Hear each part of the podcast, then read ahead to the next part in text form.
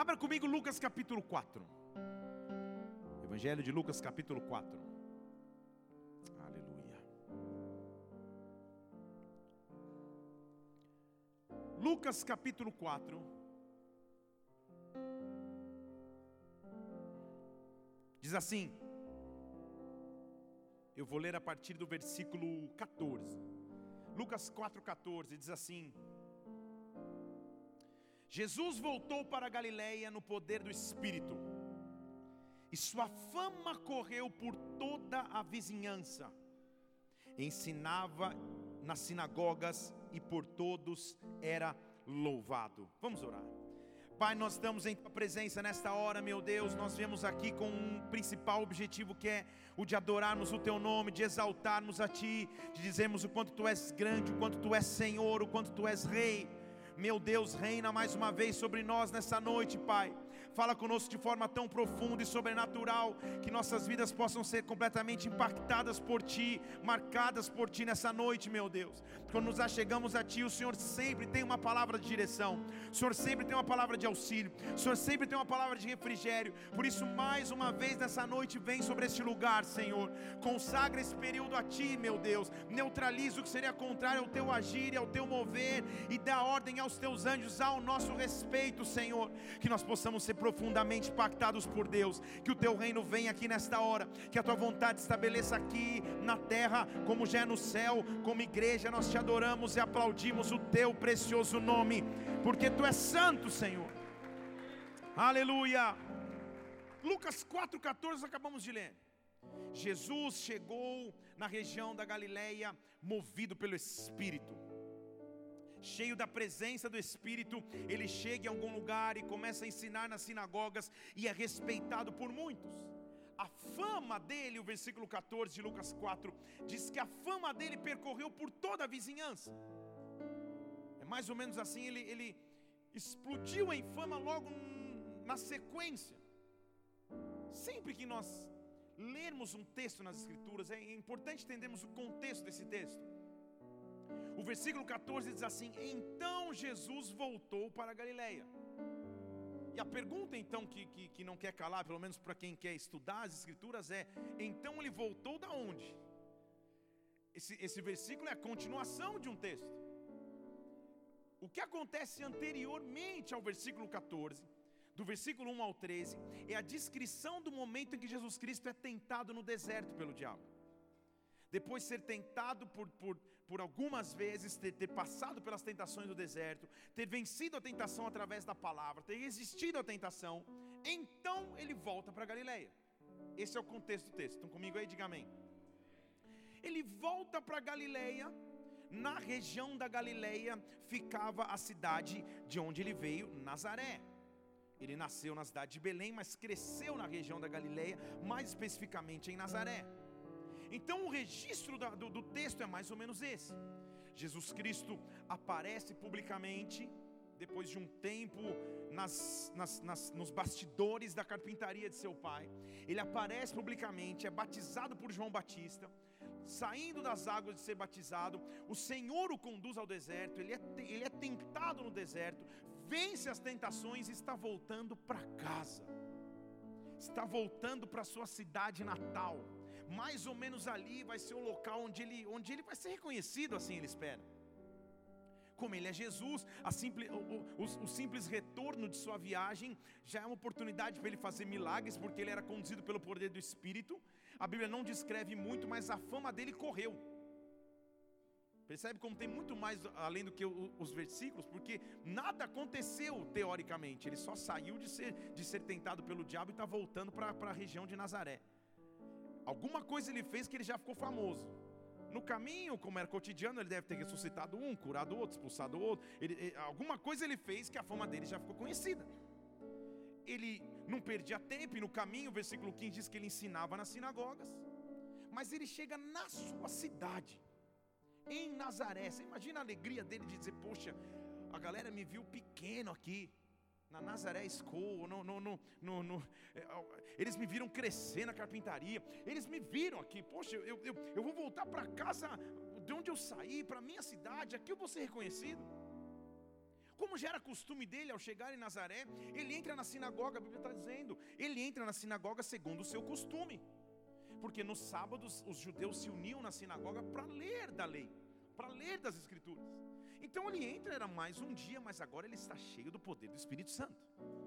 Ele acabou de vencer as tentações, ele está esperando o momento que ele vai ser reconhecido.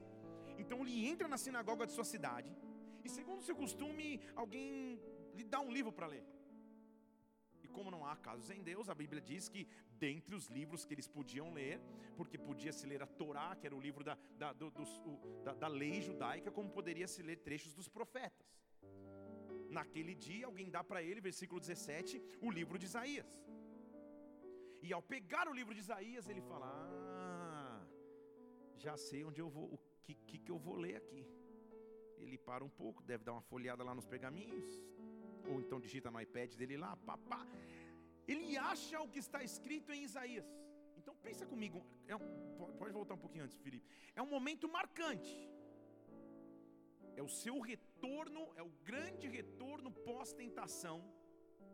Ele saiu da obscuridade da carpintaria, apareceu publicamente, foi batizado, foi de novo para ficar sozinho no deserto, volta do deserto agora em honra. Ele tem um texto para escolher que vai marcar o seu retorno. Vamos combinar que deve ser um texto importante. Na sinagoga de sua cidade natal, não natal, mas a cidade onde ele cresceu, ele escolhe um texto para ler. Aleatoriamente, alguém dá para ele os pergaminhos ou os escritos do profeta Isaías. Ele para um pouco e procura onde está escrito esse texto. E ele lê assim: O Espírito do Senhor está sobre mim Pensa que ele já está cheio, ele saiu. A Bíblia diz que ele está sendo conduzido do Espírito. Então ele está, oh, meu Deus, ele, o Espírito do Senhor está sobre mim, sinagoga. Ele me ungiu para pregar boas novas aos pobres. Ele me enviou para proclamar libertação aos cativos. Ah, para trazer restauração de vista ao cego, para pôr em liberdade os que estão oprimidos. Ah, para proclamar o ano aceitável do Senhor. Põe lá o versículo 19. Para pregoar o ano aceitável do Senhor. Um ou outro gritou aleluia, mas na sinagoga a reação não foi bem essa, porque a Bíblia diz que ele leu isso e fechou o livro. Pum. Fechou o livro, ele sentou. E todo mundo estava com os olhos fitos nele, tipo: O que, que pode acontecer aqui? E sabe qual foi a, a, a associação imediata? Porque ele estava na sua cidade onde ele cresceu? ao invés de disserem glória a Deus, é isso aí, finalmente aconteceu o que, estava prometido, sabe qual foi a primeira associação? Um virou para o outro e falou assim: calma aí, esse aí não é o filho do José? Tipo, o que, que, esse carpinteiro está achando que ele é? Estão aqui comigo? Esse não é o filho do José? Como assim? Não estou entendendo nada todos ao mesmo tempo se admiravam das palavras de graça que saíam de sua boca, mas a associação imediata era: quem é ele para achar que esse é ele? Comigo, porque ele, ele, ele lê o texto para conhecedores da lei judaica, para conhecedores da profecia judaica, e todos os conhecedores da profecia judaica sabiam que esse era um texto messiânico, falava a respeito do Messias. Então ele lê e diz assim: Hoje a escritura se cumpriu diante de seus olhos. Pá, fecha o livro, senta. Ao invés de um glória a Deus, ao invés de falar aleluia, Deus cumpriu sua promessa. A primeira associação é: calma aí, quem é este filho de carpinteiro? Deixa eu falar mais uma vez: quem é este filho de José? Há um motivo pelo qual Jesus Cristo escolheu esse texto. Ele podia ter escolhido qualquer outro texto do Antigo Testamento, que era o que eles tinham como base de referência. Mas ele pega os escritos de Isaías e lê exatamente esse texto. Ele sabia o que estava dizendo, é óbvio, ele era Jesus Cristo. Ele estava fazendo referência a um texto muito forte na história de Israel. O profeta Isaías vivia num tempo de tamanha dificuldade sobre Israel uma época em que Israel havia se esquecido dos preceitos do Senhor, uma época e grande parte que, que, que a Babilônia estava afligindo o povo de Israel, Israel estava distante dos caminhos do Pai e distante dos caminhos de Deus. Um dia em sua residência, ou um dia num ciclo de oração, ou um dia buscando ao Senhor, eu não sei como, a Bíblia especifica que Isaías tem uma visão. E lá em Isaías 61, ele escreve: O Espírito do Senhor está sobre mim. O Espírito, Isaías 61, o Espírito do Senhor está sobre mim. Ele me ungiu para pregar boas novas aos mansos, para restaurar os contritos de coração, para proclamar liberdade aos cativos, para abrir a prisão dos presos para pregoar o ano aceitável do Senhor, o dia do, da vingança do nosso Deus, para consolar os que estão tristes. Naquela época, associou-se ao fato de que, poxa, então Deus vai intervir sobre nós e, e finalmente o cativeiro vai acabar. Isaías estava nitidamente tendo uma visão do que estava por vir ele estava escrevendo de forma messiânica. Na verdade, muitos textos de Isaías dizem respeito ao Messias, o próprio Isaías 53. Ele foi ferido por nossas transgressões, o castigo, que nos traz a paz estava sobre ele, pelas suas pisaduras fomos sarados. Isaías era um cara do, do manto, da, da visão, do sobrenatural. Jesus Cristo menciona esse texto porque esse texto de Isaías é a resposta para um tempo de vazio.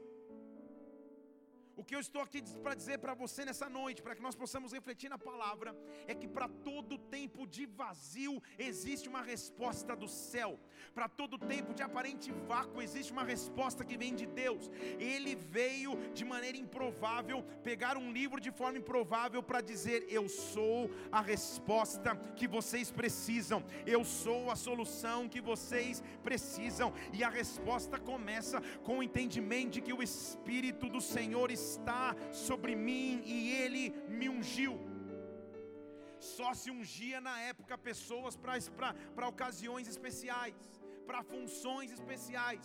Então, dizer que eu sou ungido, dizer que eu sou ungido, significa dizer eu fui separado para uma função eu fui separado para um propósito. Quando eu começo a entender que eu sou a resposta de Deus para uma geração, eu preciso entender o Espírito do Senhor está sobre mim, o Espírito de Deus está sobre mim. Eu fui ungido para algo, eu fui ungido para uma missão, eu fui ungido para uma função.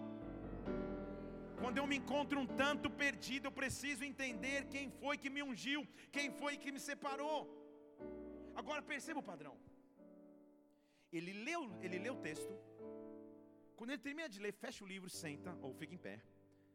Todo mundo fica olhando para ele e a primeira, a primeiríssimo, o primeiríssimo comentário é: esse não é o filho de José. Sabe o que Jesus estava dizendo? Sociedade de Israel amigos que cresceram comigo na, na, na escola, homens que me viram como criança na carpintaria. Antes que o comentário de vocês defina quem eu sou, eu vou deixar a Bíblia dizer quem eu sou.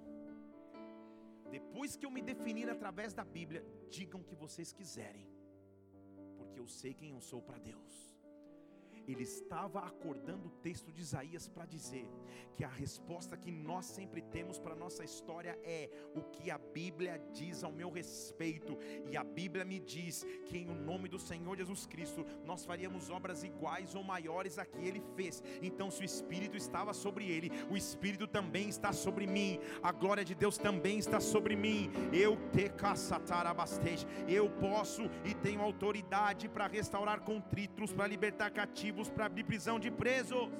Mas principalmente ele está dizendo: Eu fui ungido para apregoar o ano aceitável do Senhor.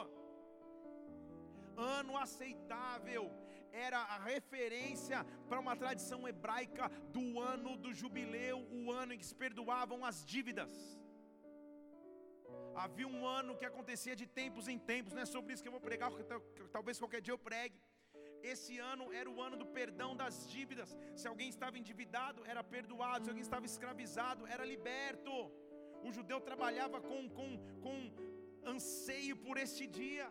E ele está dizendo: a partir de agora, eu sou o ano aceitável. Eu sou o ano do perdão, eu sou portador do perdão, eu posso proclamar, versículo 2, a vingança do nosso Deus. Põe lá versículo 2. Eu fui ungido, estou em Isaías 61. Eu fui ungido para pregoar o ano aceitável do Senhor, o dia da vingança do nosso Deus. Aí você está pensando, glória a Deus, Deus vai se levantar com vingança. Não é isso, calma. Vingança no original é salvação. Então o que ele está dizendo é: eu fui levantado para dizer há uma opção de perdão. Deus contra-atacou, há a sua vingança. Satanás achou que dominaria a humanidade para sempre. Eu fui chamado para dizer: Deus tem uma vingança e a vingança se chama Jesus Cristo. Deus tem uma vingança e a vingança se chamam aqueles que representam Jesus Cristo na terra. Por isso eu posso consolar a todos os tristes. Jesus Cristo veio se definir, ele podia escolher vários textos, mas ele veio mostrar qual era a sua principal função, qual, qual era a sua principal missão. Missão essa que está sobre nós. Deixa eu dizer de novo, missão essa que está sobre nós. Eu tenho autoridade de ordenar, não pedir, acerca dos que choram em Sião, porque há um povo chorando em Sião. Sião é a terra de onde nada nasce, onde nada se produz no original. Ele diz: Eu tenho autoridade para ordenar. Há um povo chorando em Sião, há um povo sem esperança em Sião, há um povo desesperado em Sião. Eu estou ordenando a vocês: coloquem grinalda ao invés de cinzas. Porque a, a, o desespero para o judeu era rasgar as roupas e se cobrir de cinzas. Grinalda é coroa ele está dizendo: chegou o tempo de coroa ao invés de cinzas, de óleo de alegria ao invés de choro, de vestes de louvor ao invés de espírito angustiado. Há um espírito sobre mim, há um espírito sobre ti. Sempre que na vida eu estiver desafiado com espírito de angústia, com cinzas, há um espírito que me dá autoridade para caminhar em alegria, há um espírito que me dá autoridade para colocar coroa a um espírito que acaba com o pranto, para que eu seja chamado árvore de justiça, plantação do Senhor, e ele será glorificado. O Salmo 1 também me diz: Bem-aventurado é o homem que não anda, você conhece o texto? Que não anda onde? Na IPTG? Que não anda segundo o conselho dos ímpios, não se detém no caminho dos pecadores, não se assenta na roda dos escarnecedores, antes o seu prazer está na lei do Senhor, e nessa lei ele medita de dia e de noite. Este homem será como uma árvore plantada junto ao ribeiro de águas. Está aí não está? Tudo que ele faz prospera, ele faz a mesma associação. Ele está dizendo então quem está no Senhor renovado é como uma árvore, uma árvore de justiça. Posso ir além ou não? Jeremias, deve ser, oremos que seja, capítulo 2, versículo 13: Dois males cometeu o meu povo, isso me deixaram manancial de água da vida e construíram cisternas, poços rachados que não retêm mais as águas. Então o que ele está dizendo é: quando eu entendo que o Espírito está sobre mim, quando eu entendo que a presença de Deus está sobre a minha vida, eu passo a ser como uma árvore de justiça. Volta lá no versículo 3 que eu estou do Isaías 61. Estou só dando pano de fundo aqui para a gente correr depois da introdução. Vai ser como árvore de justiça. Árvore e nas suas folhas está escrito justiça. Eu sou plantação do Senhor para que Ele seja glorificado. Tudo bem? Então, olha a progressão do negócio. O Espírito está sobre mim, Ele me ungiu. Jesus Cristo está dizendo. Ele me ungiu e agora eu vim, restaurei o contrito, libertei os presos, abri as prisões. Agora eu ordenei que essas pessoas que estavam presas transformem o choro em alegria, coloquem óleo ao invés de cinzas. Agora essas pessoas, versículo 4, vão edificar o que antes estava caído. Não é mais ele. Estão aqui? Essas pessoas vão levantar as desolações do passado. Essas pessoas vão restaurar as cidades assoladas, as desolações de muitas gerações. Meu irmão. Entendo o que Jesus Cristo veio fazer. Entendo o que Ele veio fazer sobre cada um de nós. Ele veio dizendo: depois de um ciclo de luta, depois de um ciclo de tentação, depois de ter resistido ao inimigo, ele fugido de mim. Agora eu ganhei autoridade de entrar na sinagoga e dizer: Eu sou a opção que a humanidade precisa. O Espírito está sobre mim, a glória dele está sobre mim, e porque ele está sobre mim, agora eu posso comissionar pessoas. Agora essas pessoas têm autoridade para restaurar o que estava caído, para construir o que estava em ruínas, para acabar com as desolações de muitas gerações. Deus está agindo nessa Nesta noite Ele intervém. Nesta noite Ele pode agir. Há um poder no principal discurso dele, porque é o discurso de inauguração. É o texto que ele escolheu para falar na casa dele, no local onde ele cresceu. É o anúncio dele para a humanidade. É o post inaugural no, no Instagram, JC, ou arroba Yeshua, deve existir. É o post de, de inauguração.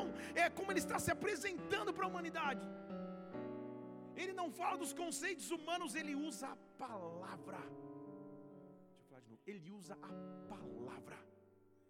Ele está dizendo: Eu vim para cumprir a lei e não revogar a lei. Então me dê a palavra, porque na palavra eu vou mostrar quem eu sou. A palavra é minha resposta, a palavra é o meu alimento, a palavra é o meu sustento. O que eu estou dizendo, deixa eu falar em português aqui: que o Espírito de Deus está aqui nessa noite. Levante uma de suas mãos. O Espírito de Deus está aqui, e esse Espírito de Deus te ungiu. Esse Espírito de Deus te ungiu. Há uma unção, há um óleo que caiu sobre você. Vai edificar ruínas que estavam desoladas, vai restaurar cidades que estavam assoladas, vai acabar com a desolação de gerações, acabe com a maldição de gerações. O Espírito de Deus está sobre nós, o Espírito de Deus está sobre nós. Não é a minha circunstância que me define, não é o que me segue que me define, mas é o Espírito que está derramado sobre mim, sobre mim, sobre mim.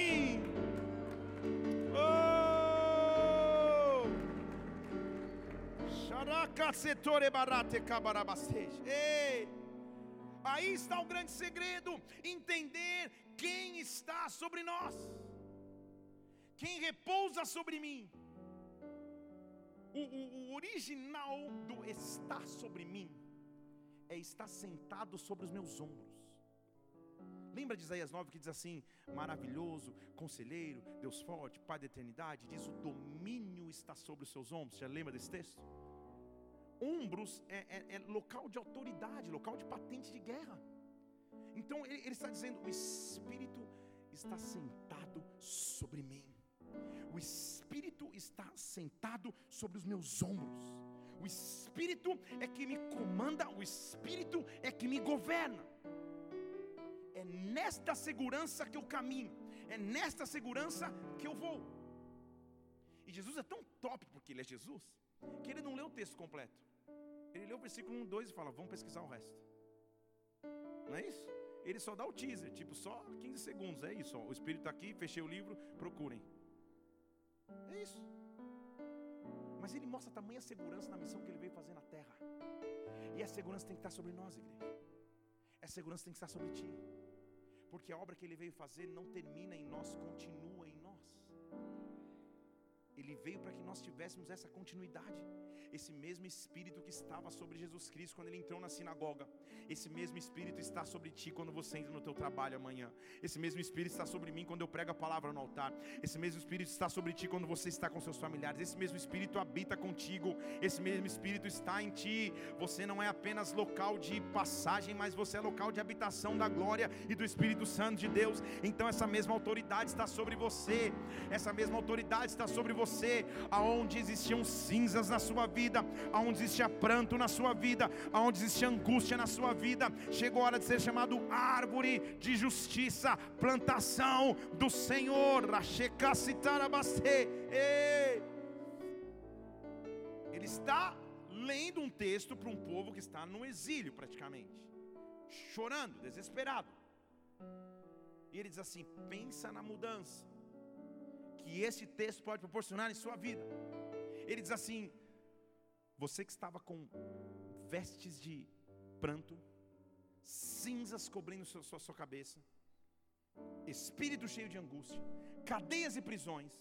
Você que não tinha muita esperança, agora que ele veio, porque tem um espírito, e você se levantou, agora, versículo 6: Vocês serão chamados sacerdotes do Senhor, ministros do nosso Deus.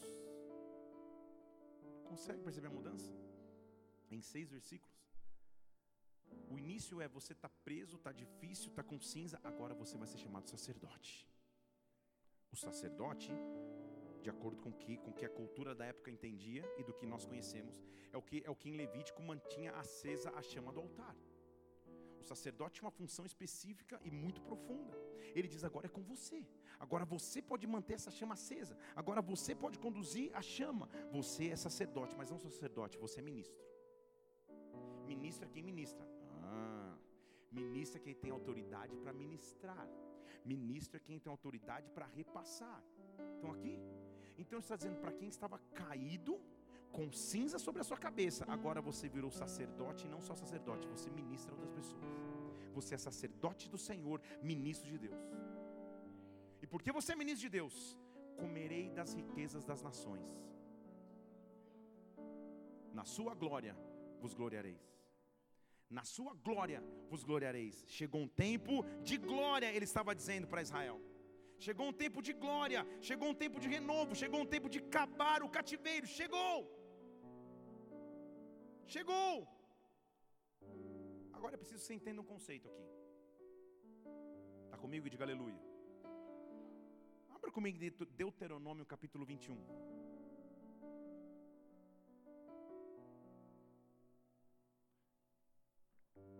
Deixa eu te mostrar uma coisa na lei aqui. A lei da época, a lei da época, mais uma vez, a lei da época permitia que o homem tivesse uma, um, um modo de comportamento de poligamia na sociedade. A lei da época. A lei da época permitia que o homem tivesse mais de uma esposa. Na época, como ele conseguia essa proeza, na época. O fato é que ele, o homem podia ter mais de uma esposa, ok? Mas mesmo nessa, nessa lei havia algumas regras. E uma das regras mais interessantes é, é, é a regra de Deuteronômio 21. É a, é, a, é a regra que protegia o direito da primogenitura. Moisés, ao, ao, estabelecer o Pentateuco, as leis judaicas, ele está tentando prever na lei qualquer acontecimento. E algo que ele devia ver comumente era esse fato, então ele protege. Então ele escreve no versículo 15 de Deuteronômio 21: Ó, se o homem tiver duas mulheres, e pode ser que venha um caso que ele ama uma mais que a outra, ele despreze uma, ambas tiverem dado filhos a ele, e se ele perceber isso, e se, e se a lei perceber que o filho primogênito, ou seja, o que nasceu primeiro, for o filho da mulher que ele despreza, então pensou na cena de novela mexicana, tipo Maria do Bairro, ele tem, tem duas mulheres, as duas mulheres dão filhos, o filho primogênito é da mulher que ele despreza, o Juan, o Juan Pablo, o, sei lá, o Tenório, sei lá os nomes das novelas do SBT que você assistir. O filho que ele despreza é da mulher, o filho que nasceu primeiro é da mulher que ele despreza. Porque havia uma primogenitura, havia uma proteção na lei para esse filho. Calma aí, se o homem tem duas mulheres, por algum motivo ele, ele, ele ama uma e despreza a outra. Mas o filho que nasceu primeiro é da mulher que ele despreza. A lei está dizendo, não, uma coisa é vocês são adultos aí, vocês, vocês, se entendem aí nesse negócio do, do, do, de quem ama mais, quem ama. Ninguém mandou casar com duas mulheres, primeiro é seu, mas a lei vai proteger o filho. Quando chegar a hora da herança, versículo 16, quando for a hora de herdar aos seus filhos tudo aquilo que ele tiver, ele não vai poder transferir a primogenitura para o filho da mulher que ele ama, preterindo-a pelo, por causa da desprezada. Não, não, não, não, não.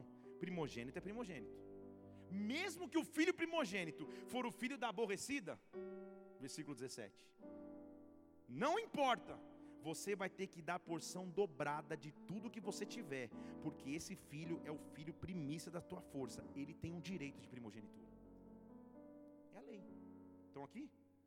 Então não importa a circunstância, por adversa que seja, se o filho é primogênito, a lei judaica protegia, ele vai receber o dobro. Na hora da herança, ele vai ganhar o dobro. Você diz amém porque talvez não é, não és tu essa herança.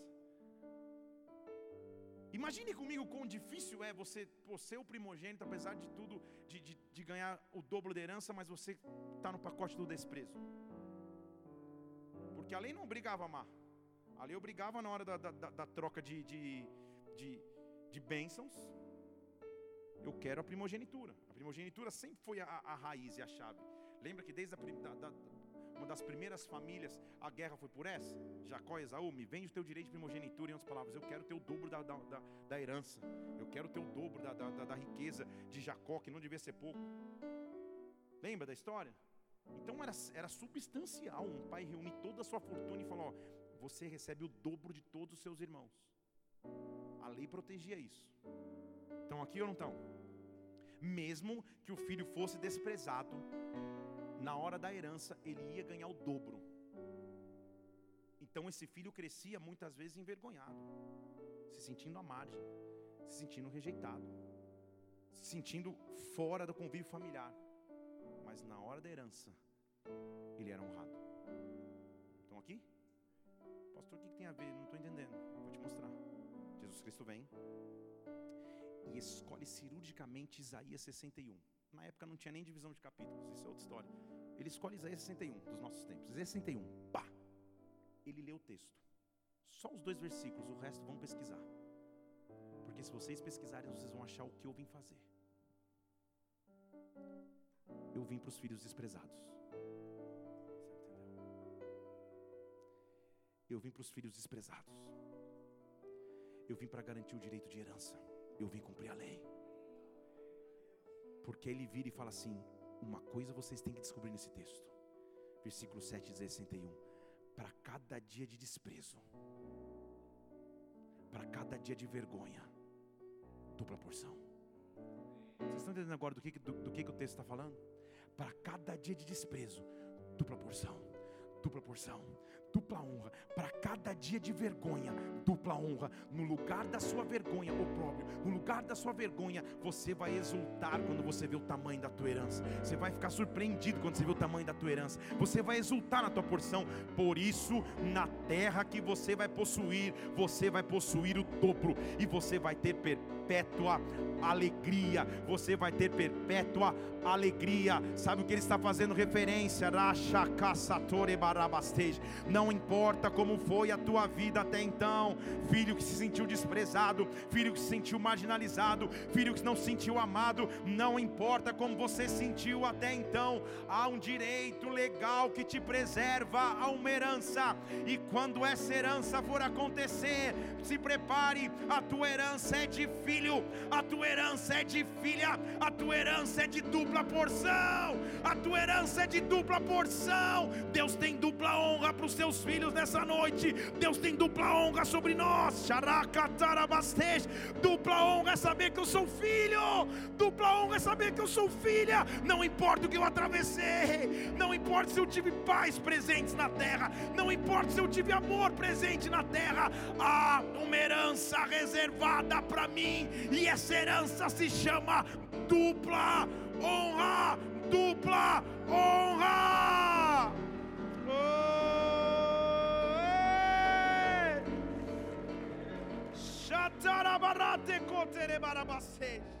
Oh, se esse texto é usado fora de contexto, ele é lindo, ele é maravilhoso, mas para mim ele perde seu poder. Quando, quando eles só viram uma frase de efeito para cada dia de vergonha, dupla honra. Porque a gente associa a bens materiais, a, a honra material. Não é isso que o texto está dizendo. É algo muito mais profundo. Ele está dizendo: você nem filho de, teria direito de ser chamado mas você vai entrar na herança não como um dos filhos da família, você vai entrar na herança como primogênito, o que abriu a madre da família. Você vai ter a maior honra da família. Não é à toa que ele escolhe esse texto para ler. Estão aqui? Não é à toa que ele escolhe esse texto para ler. Ele veio dizer assim: essa é a minha verdadeira missão. Eu vim pegar os rejeitados e colocá-los no seio de honra da família. Eu vim garantir um direito legal. Vocês não sabem ainda, ele está dizendo para a sinagoga. Mas uma herança só pode ter efeito depois que o, o, o portador da herança, o tutor da herança, morre. Estão aqui? Por isso que eu preciso morrer. ou não? Estão aqui? Não. Aleluia. Vocês estão olhando, pensando comigo. Não é eu que estou falando, não. Jesus. Eu não preciso morrer, não. Jesus precisa morrer. Por isso que Jesus precisa morrer. Porque se ele morre. Será que você não lembra de um versículo comigo? Que ele diz assim: Agora nós somos juntamente com ele cordeiros. Ele nos chama de herdeiros. Ele veio para nos deixar uma herança. Ah, se você soubesse, imagina você amanhã descobrir, nossa, um tio meu que eu nem sabia que era tio, deixou uma herança. Imagina você ficar feliz. Lembre-se de mim quando estiveres no paraíso. Lembre-se, mas imagina como você ia ficar feliz se você descobrisse à noite por dia que você tem uma herança milionária. Glória a Deus. É muito mais do que isso já uma herança à tua disposição. E quando ele separou, ele falou: não é qualquer herança, deixa eu dar a porção dobrada, a porção do filho primogênito, a porção do filho primogênito, a preca A lei já protegeu esse filho, é sobre esse filho que eu vou ouvir. Oh, por isso eu vou viver de maneira dobrada, porção dobrada. Sabe quem tinha esse entendimento? Por revelação, quem andava no profético. Dá tempo de, de, de te pregar isso ou não? Sim ou não?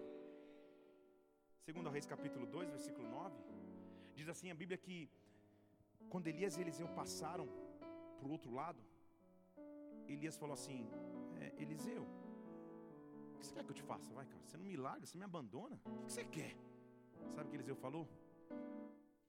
Eu quero ser filho primogênito. Estão aqui? Na hora da divisão de bens. Eu não quero ser só um filho, não. Eu quero ser, eu quero porção dobrada. Então comigo que não é, ele não está falando de, de, de, porção quantitativa, não está falando de quantidade, ele está falando de direito de herança. Eu quero ter o direito de primogênito na herança. Eu quero a porção dobrada do teu espírito.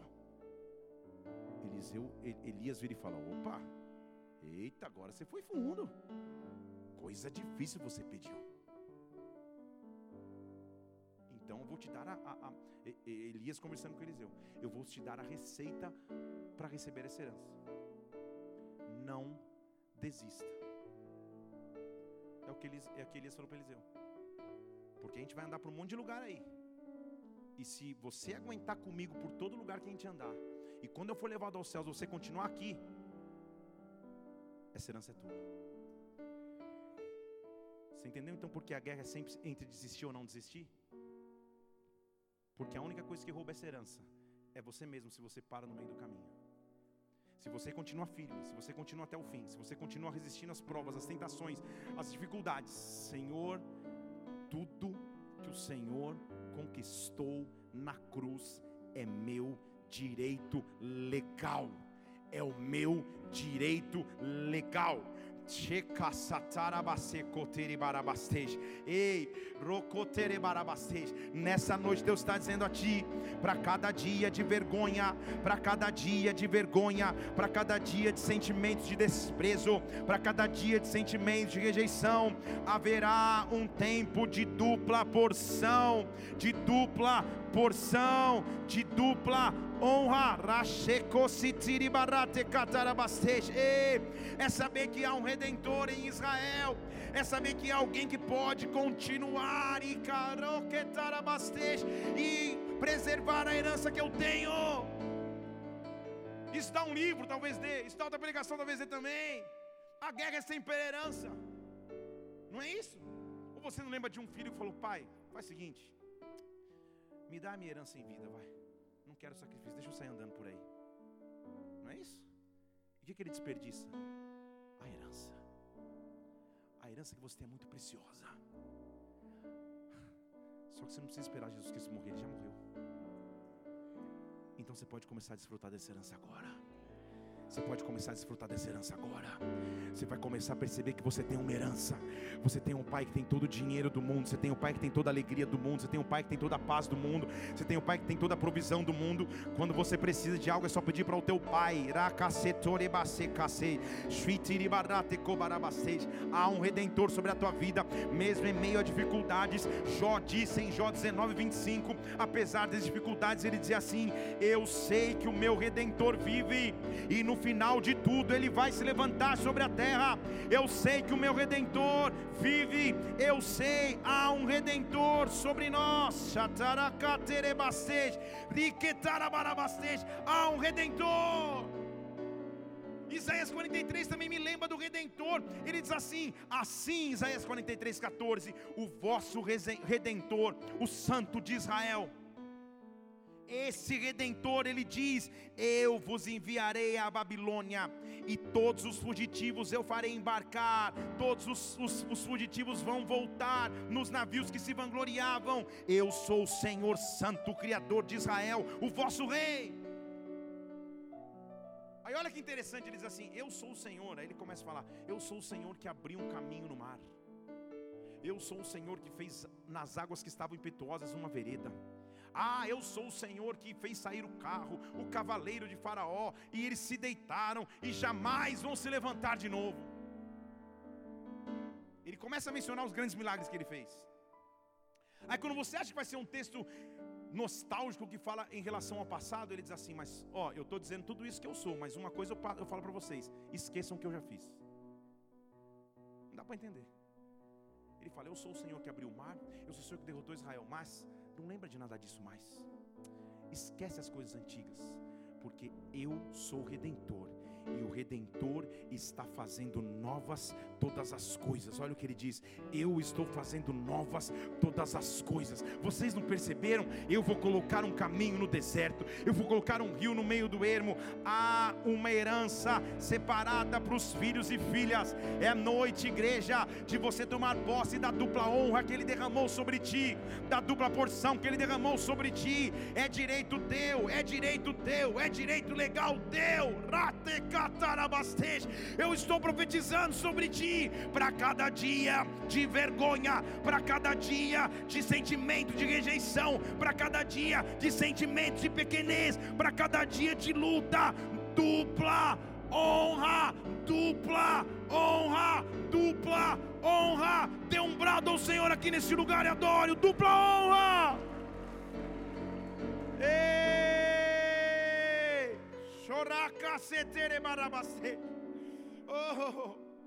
Feche seus olhos aqui nesse lugar. Ah, tudo que eu sei é que eu sou filho. Sou filho. Oh! Charase sotikase tarabarabaste.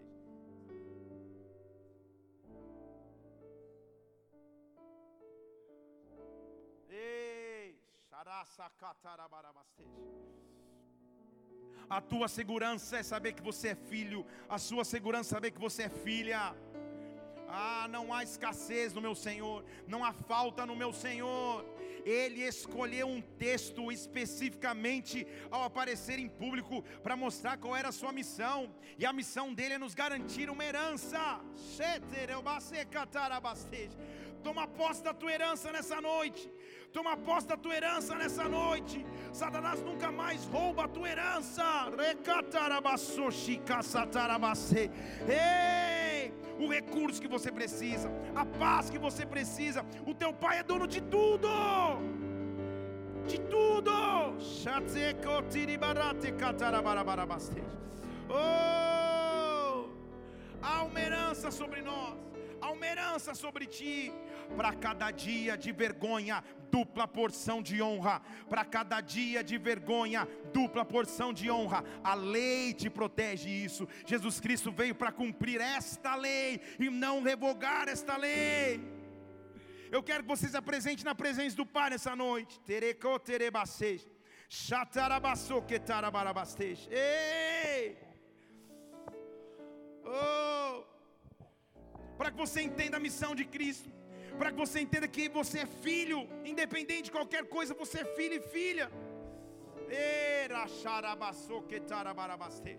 Nós vamos começar a adorar o Senhor aqui, igreja. E quando nós estivermos adorando a Ele, o que eu peço é que você se entregue nesse momento de adoração. Ah, porque há uma porção de dupla honra para você nessa noite. Uma porção de dupla honra para você nessa noite. Isso não é só uma frase de efeito, na verdade é a principal frase de efeito do Evangelho. Ele veio para te chamar de filho, ele veio para dizer que você é filho, independente da sua circunstância atual. Você é filho. Oh, vamos começar a adorá-lo. Fique em pé no seu lugar, levante seus olhos no Senhor. Comece a dizer o quanto você o ama como pai, o quanto te catarabastej, o quanto você depende dele enquanto filho. Ei.